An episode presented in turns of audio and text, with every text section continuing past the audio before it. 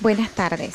Le hablaré del medio ambiente. El medio ambiente es un sistema formado por elementos naturales, artificiales y que están interrelacionados y que son modificados por la acción humana. Se trata del entorno que condiciona la forma de vida de la sociedad y que influye valores naturales, sociales y culturales.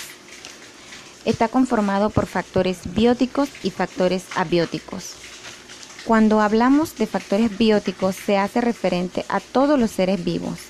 También se incluye la fauna, la flora.